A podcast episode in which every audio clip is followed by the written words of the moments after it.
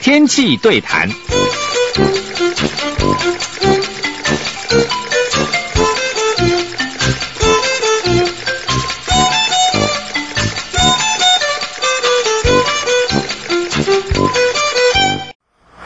中广的听友，大家午安，欢迎到气象达人时间，我是主持人彭启明。呃，我刚好前几个礼拜呢，刚好去日本哈，结果日本的朋友呢，给我一张新的图，原来呢是他们防灾策略呢，在这两年呢有大的翻修。呃，我注意到里面有一项目哈，就是针对。高龄者哈，高龄者，呃，高龄者是什么意思呢？就是年纪比较大的意思。因为在日本过去这几年防灾呢，很像呃，因为高龄者呢那个撤退不及、应变不及，呃，造成很大的这个伤亡哦。大概从去年到今年，大概有六成到七成都是属于这种高龄者。结果呢，我刚好在前几天其实也看到一篇读者投书哦，这个是由荣总哈，我们台北荣总。高这高龄医学中心的主任，他同时也是阳明大学的呃嘉义系的教授哦，陈亮公陈老师，他也提出了一篇有读者投书哦，非常有意思，在联合报他说的极端气候下超高龄社会的永续哦，讲的就是这个意思哦，我觉得非常有意思，所以我们今天呢就非常来有荣幸访问到陈医师，陈医师你好。你好，主持人好，各位听众大家好。好，呃，陈医生，我想问一下，您是高龄医学中心的主任哈？那这个的去高龄医学中心要几岁以上？呃，官方定义啦，因为其实呃，所谓高龄的定义，在嗯，大部分的国家都不太一样。不过在目前的趋势，就是说，大概已开发国家哦，大概是用六十五岁。六十五岁。对，那如果开发中国家可能是六十岁。六十岁。世界卫生组织、联合国比较常用的那个切点。OK 啊，那您您的这个标题哈写超高龄啊，对，好，这里面呢，其实因为用六十五岁去切当做高龄者，当然是每个国家的法律啦，这个状况不太一样。像台湾是从老人福利法去去定定下来的哦，但也无可厚非啊。其实大家谈高龄的时候，除了年龄之外，还有几个因素在考量，一个是老年人口的比例，一个是国家的老化速度。那有很多面向去思考。那所谓超高龄国家的定义哦，是指说六十五岁以上的人口已经占到一个国家总人口的百分之二十，这是目前全世界普遍的用法。那台湾今年是刚好过百分之十四，那百分之十四是所谓的高龄国家。那所以台湾大概在很快的，大概在七八年之内哦，就会变成这个呃正式成为这个绝大多数已开发国家的这种。呃，门槛变成一个超高龄的国家。OK，好，等于是说，它不是用呃一个人的这种呃几岁，而是说一个比例哈，超过六十五岁以上。六十五岁以上，超过全就是全全国的人口超过六十五岁以上，达到百分之二十。对，可是我看到日本哈，他会问他们，我说六十五岁，现在很多六十五岁的人身体状况、精神都很好啊。然后他们说啊，他们也有一些定义是七十五岁以上。嗯，现在是这样，就是说，因为确实啊，如果说看那个所谓比较说联合国的定义的话，他们就是不考虑个别国家，就是一个概况来讲是用六十五岁。但确实是这个世界上目前很多争议哈，就是说，哎，现在健康状况也不错啊。哦，那很多事情它不见得是六十五岁就好像人生变黑白嘛，好，所以有很多的讨论，有很多国家陆陆续续在改，改的原因可能是因为年金快要倒啦，或者是很多原因在都在做修正。日本确实在今年的时候，由他们两个专业学会哦，那老年学会跟老年医学会，他们称他们同时提出建议日本政府哦，把这所谓老年人的定义修到七十五岁。那有几个原因，日本人他们呃提出这个也不是随便提，他们其实大概也经过了蛮长的讨论。他们发现说，第一个当然现在社会角色的关系，其实很多六十五岁的人还蛮好的嘛。那而且日本的这个年金的秦领是六十五岁之后还有个五年的空窗期，就是他们因为呃他们没有修改，他们目前还没有正式修改老年人的定义，可是年金已经发不出来，所以他们用的策略是延后秦领。就是说你退，你可能退休后国民年金可能要到五年后才领得到，那他们就就也去检讨说，一个是年金的永续，这个二方面也是去检讨说，呃，老人的社会角色。他们发现其实他们从流行病学啦这些需要被照顾的，也慢慢从以前的六十几岁延到七十几了。也就是说，目前定义六十五这个有一大概有十年的时间是属于健康状态还不错，也不需要人照顾的。那这个是社会的力量的一个。浪费了，所以他们在就今年说正式有这样的提案，当然日本政府没有正式回应说去修正定义，但目前为止确实是有越来越多的声音哦，提出来说应该去延后这个定义的年龄。OK，延后定义的年龄哈，好，这很有意思。那陈医师，其实你写出这篇文章哈，我觉得标题很有意思。我不是气象达人哈，不是报气象，可是你 你特别指出了一个问题，呃，什么机缘下你是看到这个呃这个八月底九月初呃南部的这种大雨，北部的暴雨造成的，你有一些感触，特别来强调这件事情吗？呃，这个是去思考说气候对于高龄者的健康影响，其实早在几年前我们跟国外交流的时候就都大概知道，特别是欧洲，它有这个趋势，因为。呃，我我们曾经跟法国的一些教授有过一些讨论嘛，他们就是说，其实对法国人来讲，他们国家的医疗体系哦，就是老人照护体系哦，曾经在这个热浪来的那个前后几年哦，有一个很大的改变哦，因为当就是当年就发生了说，好像这个极端气候的变化，或是说当年的一些气候造成的灾难的影响，对高龄者的健康发生非常大负面的结果，所以他们国家做了很多调整。那也从那个时候开始，我们会特别去关注，说好像影响高龄者的健康，除了我们在一般讲的那个疾病啦、长照啊这些，可是发现说整个社会环境的变迁，包括制度跟气候，都变成一个很特殊的挑战。然后再加上二零一五年的时候，世界卫生组织他们也发表了一份文件啊，去谈说哎高龄者的一些健康的议题。他们也提到说，他们特别举例，就是举这个三一一的东北大地震的时候。其实整个灾区的范围其实蛮大，但是那整个灾区来讲的话，大概百分之二十三是所谓的老人，可是实际上最后过世的大概有六成都是老人，所以他们特别点出来，世界卫生组织特别点出来说，我们在谈老人的健康或者谈一些环境、谈一些灾难、谈一些其他的事情的时候，必须要去思考说，在这个环境变迁或者是在大型的灾难之下，高龄者的那个特殊性。所以必须要去做一些不同的思考。那这次会去写的原因，是因为啊、今年很特殊的说，除了南部的下大水之外，日本跟韩国的超高温。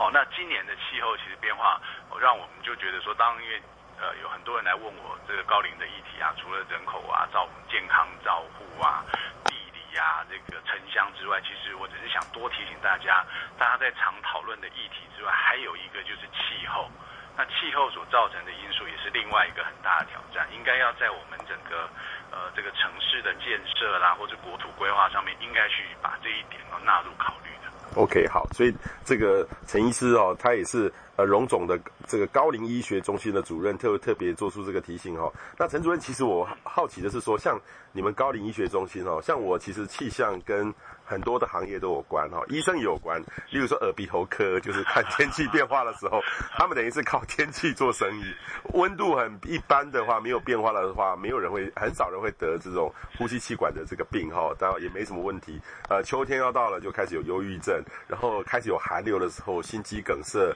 高这个血管的疾病就会开始来。那你像你这个高龄医学中心，也会跟天气变化有关吗？多少都会啊，因为其实啊，我我们的病患，虽然我们说六十五岁叫做老人，对不对？但我们的住院病患平均是八十七岁了。八十七岁哦，对对哇！这些人身上大概都是五个病、八个病的，那大概都是多重疾病，又有心脏的所以只要到了呃天气在转换或者变冷的时候，其实就很容易很容易有这个相关的这个心血管或者呼吸道疾病的问题，然后再加上我们有蛮多病患是失智跟忧郁的。所以季节转换是有点影响的，那还只是说，因为呃，我们从单一疾病来看，当然有些气候影响，可是我们从面对的当然是多重疾病，然后多重疾病再加上如果像寒流来啊等等的这种情况，我们往往会也很忙碌了，就是病患的状况就会特别多。OK，病患特别多哈。好，那医生，其实我这个看到日本哈，他们是防灾大臣设计出一个表格，然后他从原有的，例如说呃大雨、洪灾、淹水等等的，呃呃，已经其实我们每国家都有一个作业的标准 SOP 的，早就出来了，该做什么东西都有出来了。可是他就多了一一块高龄者哈，就特别强调高龄者。那我就问他们防灾的人员，他说哦，这个是我们这个。官房长官哈，等于是安安倍的这个内阁里面的防灾大臣，他们召开会多了这一项，因为他们说，其实他们这个这一次哦，六成这个七月初的日本的暴雨哈，一百多人的呃好几六多吧，六百多人伤亡的样子，一百多人往生，大概有六成全部是这种高龄者，所以他们就特别强化。也就是说，例如说我我举例，像我们台湾可能是呃豪雨或是大豪雨，就要做一些疏离或撤撤退，他们把前面哈往往。标准哈更严苛，例如说年长者他可能大雨好豪雨就要签了，哦，等于是替特别替他做一个服务。那我好奇的是说，像台以全世界来说的话哈，到底有没有一个数据？因为日本我觉得先进国家好像有这个数据，说什么灾害都是年长者多少。你说法国也有，全世界到底有没有这个数据？说高龄者呃多少比例会受到这个呃极端气候的伤害？好，前查到一些资料，其实是。有在做类似的统计啦，不过没有那种全球的官方数字，那比较倾向于是比如个别研究单位去统去统计哦。大概从九零年代以来哦，九零年代全球因为气候，它的气候包含了热浪，包含洪水，或者就是所有的事情哦，就是因为极端气候所造成的死亡，在高龄的大概每年大概大约现在看起来数字都是十万人左右。十万人哦，全世界对，哇，全球。那当然每年状况会不一嘛，哈。欧洲来一趟，像欧洲，欧洲之前的热浪可能那那一年度因热浪而而死亡的可能就到七万了，整个欧洲，所以状况不一。不过这这从九零年代看起，大概都在平均，虽然有上上下下，但大概都在十万上下。嗯哼哼，十万上下，这个比例是很高的。等于是说，呃，当然每年往生的数目不是不一样的，有有时候多看那个灾难发生在什么地方那种灾害，但是这个比例是真的很高的。是是。嗯，那台湾有没有这个数据？还没有，还没有特别做。其实没有，台湾其实我以前跟卫福部的这个长官有聊过类似的题目，其实他们。确实是有在做，目前说一些不管是呃，像现在都很有结合很多气象或是灾难的预警嘛，吼，所以他们有时候比如说寒流来的时候，会除了在新闻上面去做一些预警之外，其实他们在地方的那个卫生行政体系也会特别去探视这些事前或是电话去电访这些独居老人，有造册列管的独居老人啊，哈，但是停在这个，就是电话通知提醒而已。并没有说，呃，像您所提到说，日本最近开始在，包括说在撤离跟一些啊防灾的措施上面有个明确的举动，目前是没有。目前大概台湾做到最多是提醒。对我，我有留意到，就是像日本，他们因为老年人他其实并不是像我们年轻人有智慧型手机，会能够那么容易的操作简讯，因为那个都很小，很小字，然后老年人对他们来说，有时候。呃，到了呃七七八十岁，可能有时候是一种障碍。那然后其实呃要管道要告诉他们的，其实很难呐。然后我我就看到日本就有一些新的服务，例如说这个呃，如果家里面小朋友很忙的话，呃，有一些公司他就帮你委托，例如说你一个月付多少钱给他，遇到灾害的时候，他就帮你一直帮你提醒，电话而已啦，哈，用一些讯息提醒啦，他不是人呐。提醒的的老人啊，这个呃，今天这个天雨会很大啊，你要注意啊，就是帮你去看护这个，呃，用远端技科技的方式去处理啦。我觉得还蛮有意思的。这个这个其实，在全世界，像你刚才我你文章里面提到这个法国例子，我就觉得说，很像这两年是有很大的转变，因为他二零零三年真的是往生了，因为热热浪往生了很多人。对对对，呵呵。他他们其实大的检讨了，他们后来我跟几个法国教授。讨论过这件事哦，他们说其实他们当年也非常的压抑，说这个气候对老年人的健康居然影响这么大。那他们当然检讨起来，就发现说哦，原来因为在西方社会，其实台湾也会越来越多，西方社会很多这些老人家基本上独居的。那以以法国来讲的话，他们其实可能没有经过这么，他们大概家家户户会有暖气，不会有冷气，也就是说他们其实过去没有经历。所以他们在后来呢，跟就依据这个，慢慢就是对于说整个呃室内的空调的那个要求，然后就希望说这个东西可能还是得有一些准备，那或者是说要去梳理，要是在比如说在这么热浪的情况之下，要去关注这些独居老人，可能让他们移到说整个空调环境比较好的地方，而不是待在家。他们很多到最后是缺水跟热衰竭，因为老年人在他呃就特别是比较虚弱又是独居的话，他的水分不足。的这个缺水的症状，他有时候不是那么明显的，他自己不晓得。然后等到他一旦感受比较清楚的时候，其实可能就已经昏迷或者其他的的问题，再加上又独居，所以这个在西方社会，因为独居的比例非常高，这个造成很大挑战。而且他们也发现说，社区的这个健康照护体系，好像过去讲很多健康促进，讲很多健康管理跟跟疾病啊，可是好像因应气候或者因应一些可能所发生的重大的健康的危害啊，例如灾难这件事情，其实好像大家的关注力不是那么够。大家总觉得那好像是防灾体系的一环，在在整个社区的体系当中，并没有把这个议题放进来，所以后来做了很多修正。那当然一方面是要先去强化每个老人的健康嘛，我就就要更的强化他们的运动啊、体能啊，然后建立社区的联络体系，让独居老人不要变成是一个一旦发生事情的一个呃最容易受伤害的一群。然后在这个照护体系上面也做了一些调整，也希望他们去预警。然后提前去应应这样的事情，就他后在零六年的时候，他们做一些调整。零六年再来的就当然没有零三年那么严重，可是整个的死亡的情况就下降很多。所以有些策略还是应该去做跟调整。那在台湾相对来讲，其实我们算做的少，而且我们撤离，其实你看，如果说像每一次如果有灾难发生的时候，大概都因为现在台湾的老人的比例在城乡是有落差的，我们老龄比例大概最多都在乡村。乡村的比例是最高的，那那可是他们一旦发生这些呃气象或者是气候的这个灾害所造成的冲击，大概乡村可能也比城市大。那这个时候其实他们的压力跟呃照顾上面的问题，可能都是相对来讲，国家目前还比较没有重视到的一部分啊。对，好，其实我也可以跟医生分享，因为二零零三那次的这个法国热浪哈，我也有一直在关注。然后我看到另外一个面向，其实是很有意思，就是说我所知道是说，他们其实最早呃有一个记者，法国的记者，他就无意中发现说，为什么大家都在找这个冰库啊，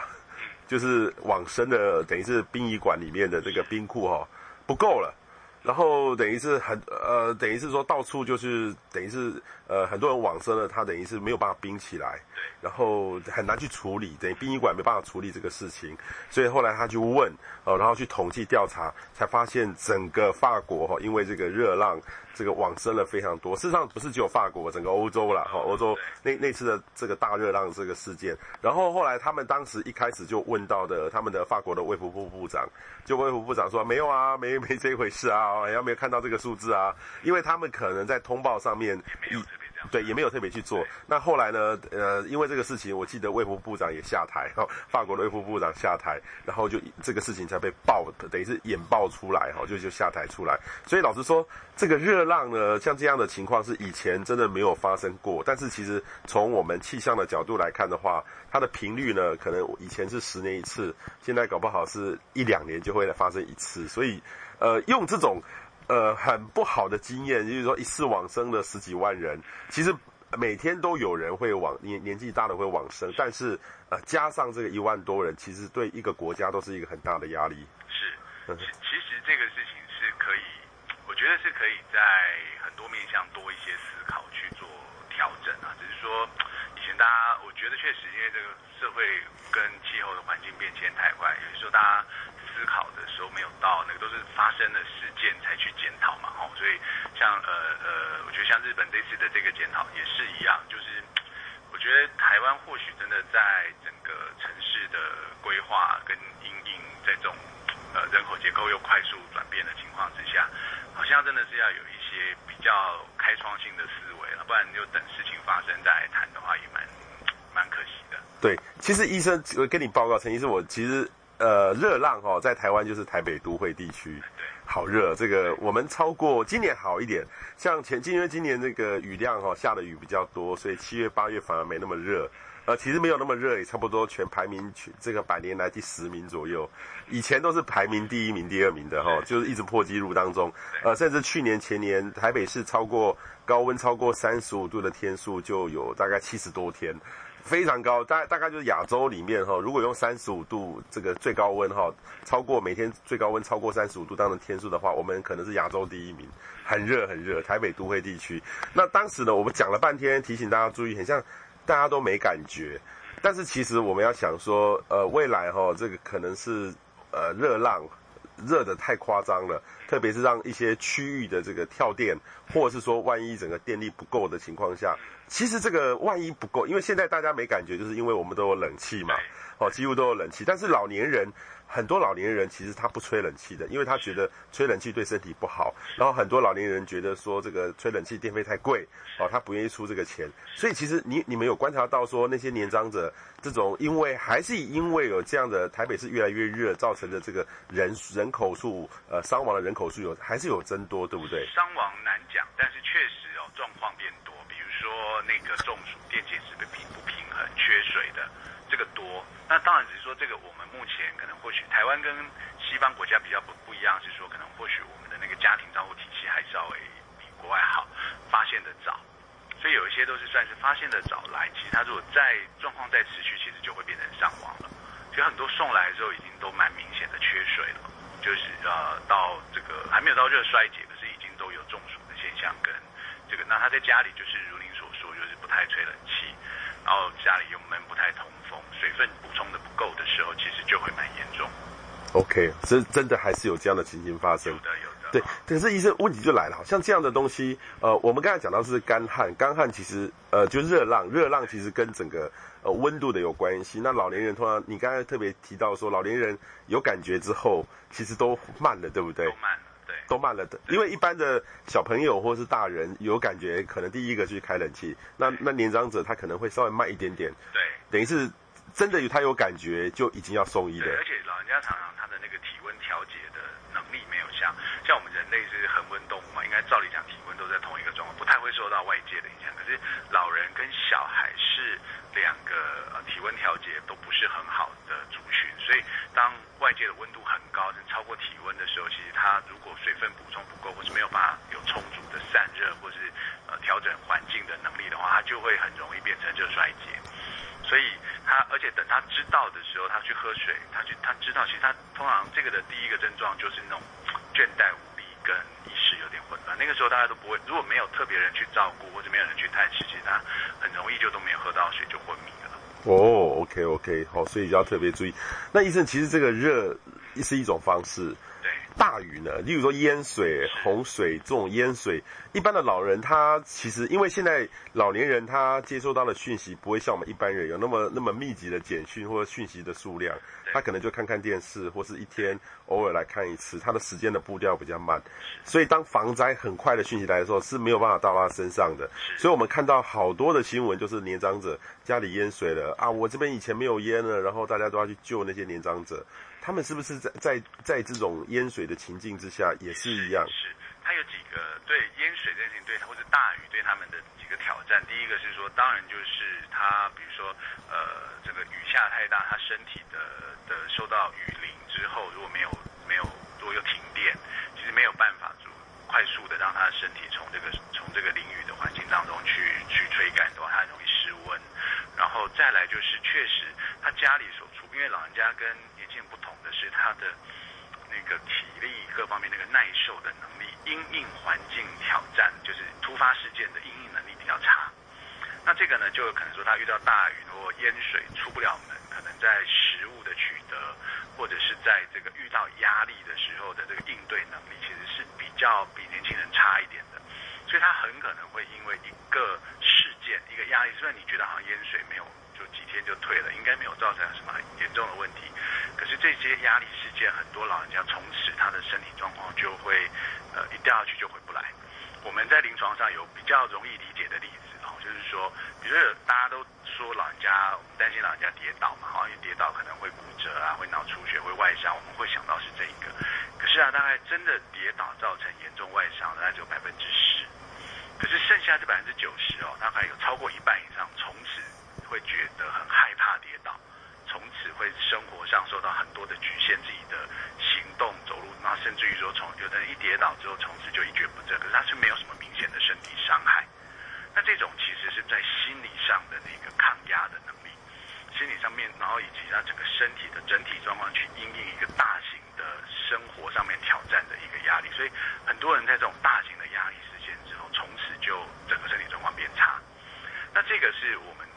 就是说为什么说很多人去检讨说啊，就是以还是以三一大就是世界卫生组织用三一大地震做例子，就是整个区域的灾害，整个区域去去这个呃去救灾等等，都也都有及时去做一些处理。可是到最后这个事件结束之后，还是有将近六成的这个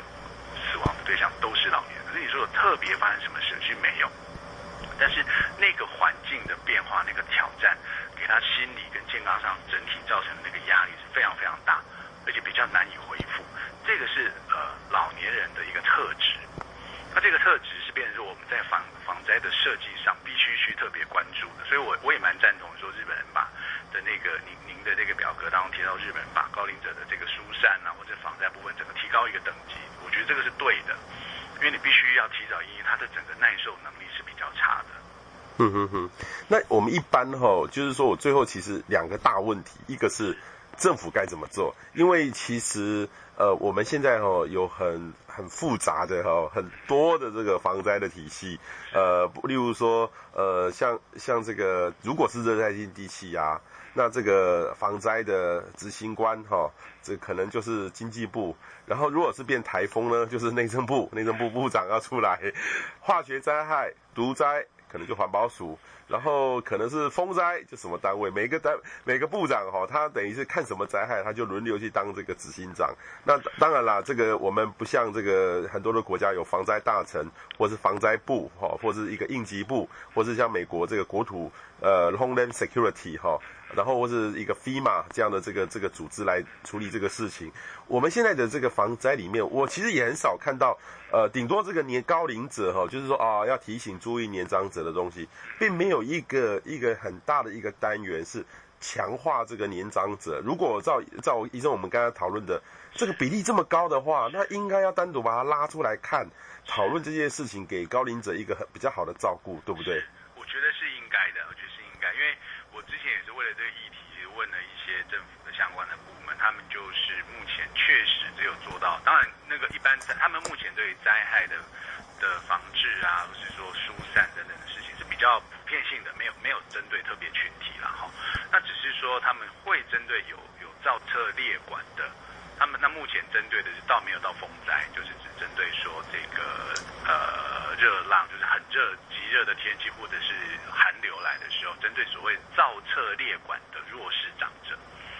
那我倒觉得这个是应该要把范围放宽一点。就是其实呃，即便不是你造车列管，那个时候造车列管的，其实这很很奇怪。台湾的人口老化呃速度这么快，老年人这么多，其实我们造车列管的所谓弱势的长者数目是在下降的啊，真的啊。下降的原因是因为他要造册列管，是还要那个人愿意被管。哦，所以有时候老人家拒绝被。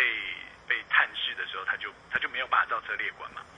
那所以所以呃那个人数是在下降，那这个有点怪，这个是一个呃呃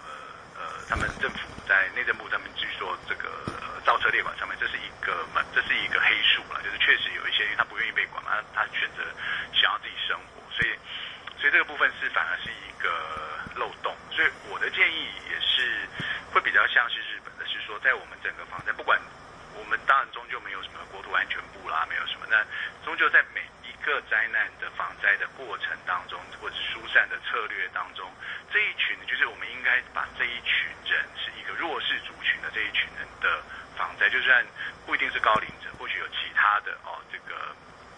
其他的族群也是属于比较弱势族群。我觉得应该针对在这个灾难要来的时候，有一些弱势族群的防灾跟这个。预防或者是说疏散上面是应该要提前有一个策略啦，比较不是说全面性的，因为这一群人是往往最容易在这个灾难当中受害的。对对，这这群人是很容易这个受害的，特别是呃，不管是热浪或是说雨，其实有刚才医生你刚才讲到跌倒，就是例如说雨下太多比较湿滑，真的就容易造成老年长者跌倒，对不对？长期的下雨，对不对？这样，只是我们在统计上面都不会都不会看到这些数字，因为它就是在我们现在统计上面跌倒就是一个意外事件。那你自己在家里不小心跌倒，或者因为气候，因为很多一切，他不会去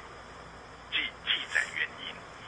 那也就是说，其实所以有的时候，就像会刚刚您举的那个例子说，为什么法国当时没办法掌握到热浪的这个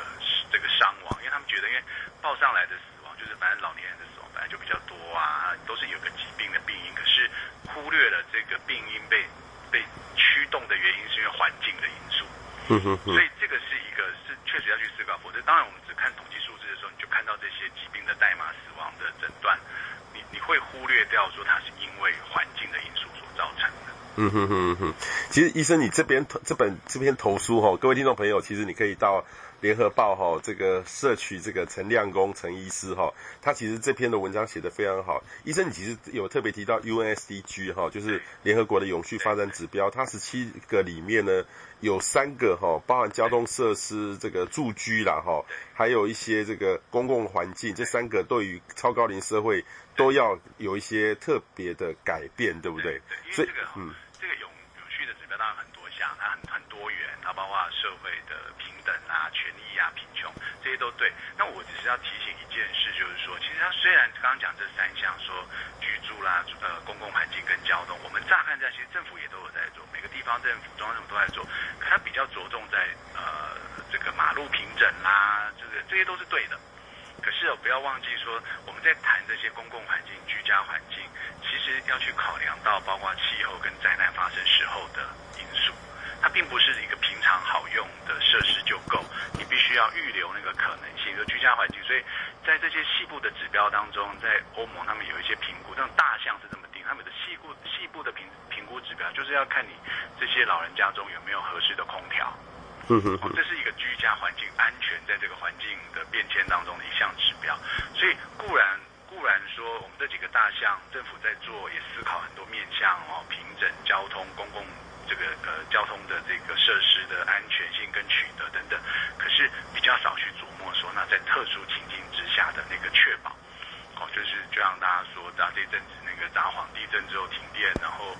这个电子支付没办法用了，哦，就是有一些突发情境，可能大部分时候没有没有问题，可是突发情境之下这一群呃高龄者或者弱势族群，它本质上就特别容易受到这个的影响，所以只是提醒说，虽然这几个面向大家讲的。常都是讲了几个面向，可是我觉得要去多思考在极端情况之下的一个呃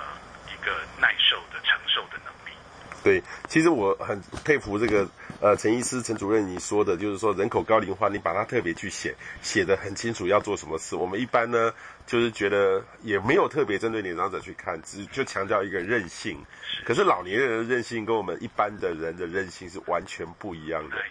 完全不一样，所以呃，这这篇呢，其实我觉得是蛮适合给政府人员，呃，特别是这个应该是卫福部要来做的事，还是说要由防灾单位主动？好多，其实它好多，因为它它其实这件事情，其实它跟比如说它跟国土规划、跟这个是呃跟卫生福利部当然有很大的关系之外，然后内政部那个护政系统跟这个防灾单位其实都有关系。呵呵，对，所以不是说一个单位。也不是卫福部，对，很难，因为高龄的议题，其实我们我们去切一个族群，他所可能遇到的问题，其实大家我想，现在这个时代虽然又是分工，可是分工之后现在都在走整合啦，因为人的问题或者一个族群问题都大概没有什么事情是一个单位可以解决的，对，因为他的他牵涉到的面向都是方方面面太多了，所以我觉得是政府，他不太可能说因应每一个需求去设一个像过去澳洲设过一个老人部啊。老人部啊，老人部，啊，后来还是取消了。后来发现其实那个问题多到说，你说要特别设一个部会来管，也很奇怪。当然，比较成功的范例在很多国家是针对这些议题设一个类似像联席的委员会啦。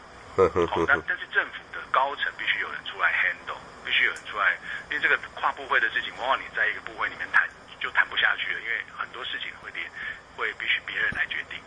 所以，往往在比较成功的国家的范例的话，美国啦、加拿大或者是像日本，他们欧洲的国家，很多时候是用一个跨部会的委员会，由比较高层的行政首长来做一个统筹跟决定啊。嗯嗯嗯，这这样事情都是处理不了的。OK，那我们台湾现在以前有还做过这个事了吗？没有，还没有过哇。所以现在是很很很奇怪的，就是说，其实高龄的议题，大家政府都敲锣打鼓说这件事情很严重。很重其实大家都晓得，而且台湾人口老化速度又很快，大家都晓得。可是你去认真看，我们政府如果谈到这个高龄的时候，大概就是长照政策，其实就是很很单纯，变成是卫福部里面某一个司在处理而已。但其实不是的，其实不是。所以说，怎么样在部会当中进行整合，我觉得导致一个比较大的挑战呢、OK OK，好，所以陈医师，你特别这篇文章就提醒大家，也提醒了政府要赶快来 重视这件事情哈。那医生，如果哈政府做的政府通常比较慢一点点啦哈，它是大家的需求，可是要是我们家里面，我们家里面都有年长者嘛哈，如果这些制度都还没有开始的时候，都还没有做的时候，我们一般家庭的成员该怎么做，会帮助我们的家里的高龄者会比较好一些？一般现在大概普遍建议几个做法，然后一个大假设因为成平时期嘛，平常没什么状况，要去多强化老年人的韧性嘛。那个韧性就包括身体跟心理的。那所谓身体跟，那这个就是平常可以锻炼。在过去的研究证明说，那个韧性还是可以锻炼的。就一方面要给他有足够的好的运动，要去这个是要人带领的哈。然后呢，要让他心理上比较正向感、安全感要提升。那这个有一部分需要靠家人，台湾。的环境的话，老人家对于子女跟小孩，或者说家庭的依赖还是蛮强的。那大概呃，所以探视跟关怀，这个会强化他心理的安全感，然后去面对环境的那个挑战。然后再来，真的遇到一些比较极端，就就是要稍微提醒一下，说子女或是亲友。那如果说，哎，像日本那个公司的服务，目前台湾还没有，不过是好像可以考虑一下，就是 对，可以有用科技的方式去多做一些提醒的事情。然后这个提醒这件事情，我觉得还蛮重要，因为老人家有时候会讯息比较落后，或是比较小看的那个事情的挑战，那需要这个子女或者亲友透过各种方式，实际上的电话或是可以导入科技都好，我觉得多一些提醒，然后变成是子女要去或是主要的照顾者。要多花一点心思，自己要去知道这个事情是个挑战，哦，那要提早，甚至于说应该提早。假如是父母是住在这个呃比较有可能受灾的区域，或许真的要政府没有要 疏散，你要自己先去把他呃带到其他的地方去，过几天再回家了。OK，等于是例如说安养院，安养院其实有些是比较偏乡的，是的，是的，相对的有时候有些地方是当大雨来的时候是比较危险的。是的，是的。就是而且即便是住家因为其实，在台湾，中就老年人去住到这种安养护机构的比例还是低的，就比起比起欧美来讲还是低，只是因为它很集中。它如果每次灾害发生的时候，那个数字会让我们很很震惊了哈。其实，有很多，即便是一般住宅、独居，或者是住在比较乡下，像我们呃我们很常举的例子，比如说新北市的平溪，新北市的平溪是老年人口比例很高的区域。可能已经到百分之二十五啊，接近百分之三十了。可是新北市的平溪是整个新北市行政区域最大的，它很多地方是山里面，而且很容易独居，对外的连接都不好。所以在呃有一些可能知道环境上有些改变，或是气候要一些大雨或什么要发生的时候，我觉得或许应该家人自己提前的去，因为先这几天先将老人家接到这个比较相对安全的区域等等，看个几天。嗯哼哼，看个几天要注多注意。那我问一个，就是说，例如说像停电，是就是没有电，对年长者也是一个很大的压力，对不对？因为年长者很多，呃，如果没有一些电力的设备维护他的话，其实有些人事实上马上就会受到很大的重创。对对，它电力的问题，一个就是了气候之外，然后这个照明也容易增加他跌倒的风险，那他跌倒就很容易受伤。然后食物，老人家对食物的这个。事情哦，因为一旦没有好的、没有电力、没有这个冰箱去保存的时候，他们大概不像我们平常，呃，会放一些泡面嘛。他们可能大概对于自己的饮食，他们很容易再把过期的食物又拿出来吃，然后很容易会把那些，因为他们可能味蕾上面也比较退化，所以有时候会也会吃到一些比较不干净的，太晓得。所以这个事情是一个很大压力，对于空气、对食物的保存，然后甚至于饮水等等，这个都是大大的挑战。所以停电这件事情，我觉得也不太可以小看。哇，所以今天这个陈陈医师，你其实。呃，写的这篇文章哈，我觉得应该要让这个很多人应应该大家应该要知道，然后也应该让我们政府相关的呃有决策的人，或者是说在处理这个人都听到，因为呃这个事情的确是很大，但是我们过去还没有都没有认真的特别去看待这个事情，但是我们看到我们邻近的国家日本还有很多的国家都在注意的，而且做了就会有很好的成效，所以是值得要来赶快去鼓励做做的，对不对？是是。因为他会是主要真的受灾的对象之一，只是我们过去没有去把这样的统计拿出来看。呵呵，那陈医师，我好奇的是说，全台湾像你们荣只有荣总有高龄医学中心吗？还是几乎都有？现在比较好的啦，前我们大概做了十几年，那这几年呃，大概医疗体系比较重视了，所以大概大部分的大型的医学中心大概都有了。那但部门大小不一啦，呵呵，所以所以现在普遍来讲，大部分的医院都有设这样子，不管高龄的门诊或者是老人医学的门诊，应该都有了。对，那问题是说，像家里面有年长者是。呃，几岁要去你这边，还是说老老师不用？还是我我们是这么定的，因为如果按照单纯按照年龄的话，他也是病人也会太多。对，一般的做法，我们的建议是这样的。那他当然是老人居多嘛，就六十五岁以上的了哈。但是呢，我们希望说六十五岁以上的长辈有以下的情况再来就可以了啦。哦，比如说他真的是多重疾病，还有三五个病，三五个病再来。其实三五种病在台湾很常见，六十五岁以上平均是三点一个。哇，六十五岁平均三点一个，对，对我们健康署的统计，所以其实三五个蛮常见。如果三五个病，然后造成你治疗上的的困扰，所谓的困扰包含说行政上的困扰，一天到晚在看医生，好，因为台湾的老年一年看将近三十次门诊，然后或者是药物上面使用的困扰，药物太多了，或者是这个医生跟那个医生讲的话开始不太一样了，就是他建议有人建议你血压高一点，建议你血压低一点，就是当你越是多重疾病，越可能遇到这种问题。当你有有有这些问题的时候，可以来找这个老年医学或高龄医学的医生，或者是这个年长者有一些我们叫老年症候群。那平常看病不知道怎么看的，比如说他容易跌倒。那有时候容易跌倒，大家去看骨科，可是骨科是外科嘛，是开刀科。如果他去看了，就骨头没有断，就结束了，就就好像呃，怎么怎么预防下一次，怎么去处理？很多时候呃，在平常就医上会有些问题，或是老人家不明原因越来越瘦了，越来越衰弱，越来越没力气了。这种传统上看病不知道怎么看的，这是老人家常见的问题。这一类也可以。那第三类的就是我们会蛮建议长照体系的老人家，就他已经有失能或失智，已经进入这个长照体系了。那是在医疗上面是更需要跟长照的目标做一些整合的。这三大类的个案，我们是蛮建议应该是先来看这个呃高龄医学的。那其他如果你相对你一个病两个病啊，也看得蛮稳定，都不需要为了这个特别改变。OK，好，所以等于是呃，第一个是三个病，三三到五个病以上，就是对三对对对，OK 好。